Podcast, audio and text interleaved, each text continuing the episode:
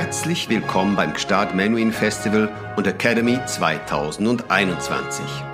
Gönnen Sie sich ein paar Minuten, um etwas mehr über einige unserer Konzerte zu erfahren. Gedanken aus Klangwellen. Solga Betta und Bertrand Chamaillou. Das Duo Solga Betta und Bertrand Chamaillou ist in den letzten Jahren überall umjubelt worden. Hier präsentieren die beiden nun ein für diese London-Ausgabe unentbehrliches Werk, nämlich Benjamin Brittons erhabene Cellosonate, zu welcher der Komponist durch das leidenschaftliche Spiel von Mstislav Rostropowitsch inspiriert wurde. Ergänzt wird das Programm durch César Francs Sonate, die ursprünglich für Violine geschrieben wurde, sich aber aufgrund ihrer warmen Klangfarben auch hervorragend für das Cello eignet. Felix Mendelssohn Variation concertante für Violoncello und Klavier D-Dur Opus 17 Mendelssohn schreibt die Variation concertante Opus 17 in seinem 20. Lebensjahr und widmet diese Sammlung wirkungsvoller Vortragsstücke für Cello und Klavier seinem Bruder Paul, der hervorragend Cello spielt.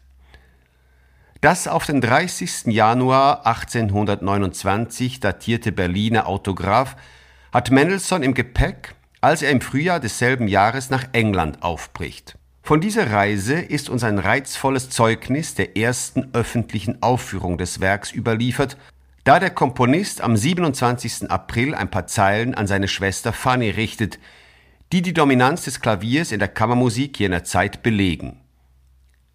Gestern war bei Moscheles Quartettprobe seiner neuen Komposition, schreibt der junge Musiker. Da kein Zuhörer zugegen sein sollte, so versprach ich ihm, obwohl ungern, meine Variationen mit einem Liebling des englischen Publikums, dem alten Cellisten Lindley, zu spielen. Lindley begleitete vom Blatt recht gut, brachte viele Doppelschläge an und ich regrettierte im Herzen eigentlich Paul recht sehr. Und den Engländern gefiel das nun sehr gut. Sie klatschten, sagten während des Stücks oft How beautiful, meinten es sei melodiös und gelehrt. Benjamin Britten, Cellosonate C-Dur, Opus 6. Die Sonate für Violoncello und Klavier von Benjamin Britten ist aufs engste mit der Person ihres Widmungsträgers Mstislav Rostropowitsch verbunden.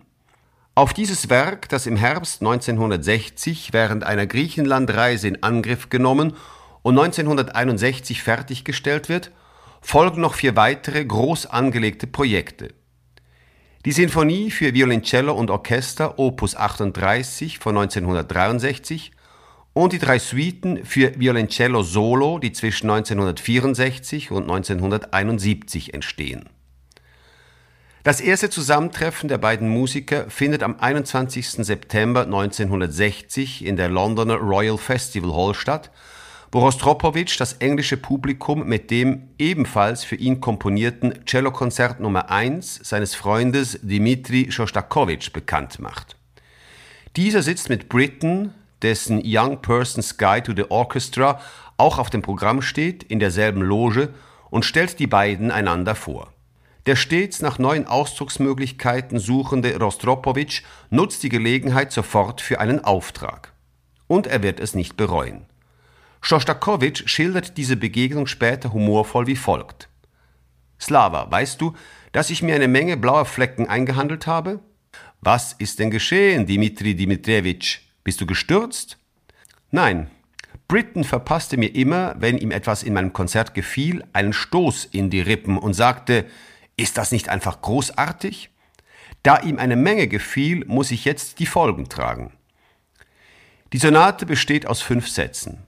Der äußerst vertragte zweite Satz mit der Bezeichnung Scherzo Pizzicato greift die Tradition der balinesischen Gamelan-Musik auf. Das Motto Perpetuo Finale enthält mit der Tonfolge D, S, C, H einen verdeckten Hinweis auf den Komponisten, der sein Interesse am Cello weckte – Dmitri Schostakowitsch. César Franck, Violinsonate A-Dur, bearbeitet für Violoncello und Klavier von Jules Delsart. Wie Mozart wurde auch César Franck als musikalisches Wunderkind gefeiert. Mit elf Jahren reist der 1822 in Lüttich geborene Pianist mit seinem Bruder durch Belgien. 1835 siedelt er nach Paris über, wo er am Pariser Konservatorium Klavier, Orgel und Komposition studiert. Gemeinsam mit Saint-Saëns und Fauré ist Franck 1871 eines der Gründungsmitglieder der Société Nationale de Musique. Zu seinen Schülern gehören unter anderem Vincent d'Indy, Ernest Chausson, Henri Duparc und für kurze Zeit auch Claude Debussy. Francs einzige Violinsonate widmet er 1886 seinem Freund Eugène Isaïe als Hochzeitsgeschenk. 26 Jahre zuvor hatte Franck Cosima von Bülow versprochen, ein solches Werk zu schreiben. Doch daraus wurde nichts. Der Bräutigam, dem die Partitur am Morgen seiner Hochzeit überreicht wird, bringt sie auch als erster zum Klingen.